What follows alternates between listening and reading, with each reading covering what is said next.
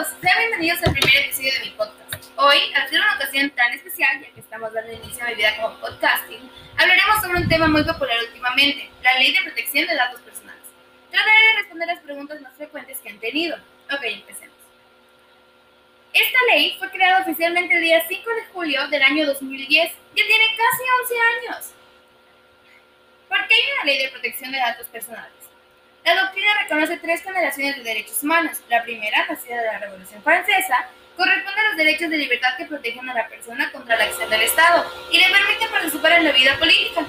La segunda generación se desarrolla en la posguerra y comprende derechos económicos, sociales y culturales para cuyo ejercicio es necesario que el Estado genere condiciones adecuadas.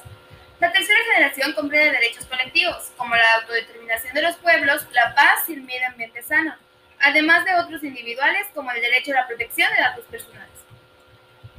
Se creó para permitir a cada persona elegir quién, cómo y de qué manera se recaba, utiliza y comparte sus datos personales que son proporcionados a un tercero en un ámbito privado, a efectos de garantizar el derecho a la propia autodeterminación informativa.